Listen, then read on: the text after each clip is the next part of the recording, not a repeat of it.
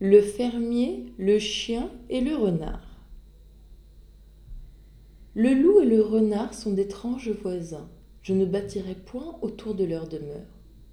Ce dernier guettait à toute heure les poules d'un fermier, et quoique des plus fins, il n'avait pu donner d'atteinte à la volaille.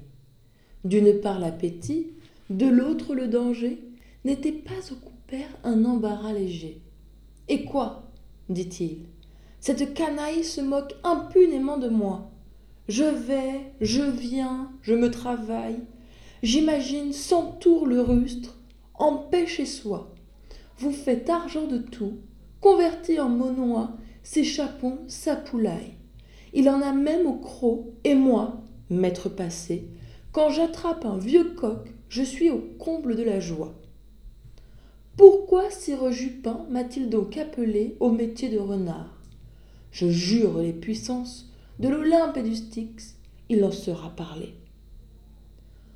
Roulant en son cœur ses vengeances, il choisit une nuit libérale en pavot. Chacun était plongé dans un profond repos. Le maître du logis, les valets, le chien même. Poule, poulet, chapon, tout dormait. Le fermier, laissant ouvert son poulailler, commit une sottise extrême.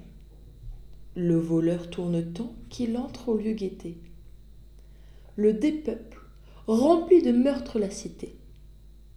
Les marques de sa cruauté parurent avec l'aube, on vit avec un étalage de corps sanglants et de carnage.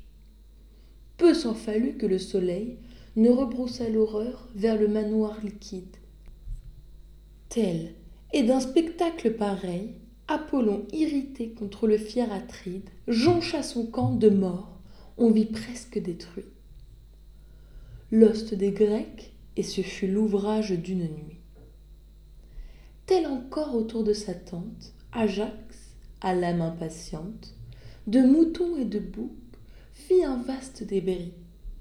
Croyant tuer en eux son concurrent Ulysse et les auteurs de l'injustice, pour qui l'autre emporta le prix le renard, autre Ajax, aux volailles funestes, emporte ce qu'il peut, laisse étendu le reste. Le maître ne trouva de recours qu'à crier contre ces gens. Son chien, c'est l'ordinaire usage. Ah Maudit animal, qui n'est beau qu'à noyer Que n'avertissais-tu dès l'abord du carnage? Que ne l'évitiez-vous?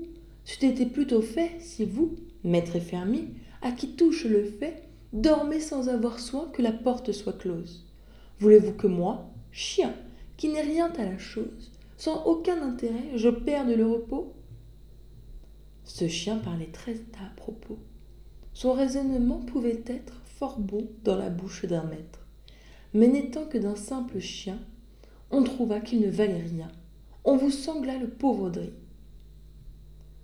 Toi donc, qui que tu sois, ô père de famille, et je ne t'ai jamais envié cet honneur. T'attendre aux yeux d'autrui quand tu dors, c'est erreur. Couche-toi le dernier, et vois fermer ta porte. Que si quelque affaire t'importe, ne la fais point par procureur.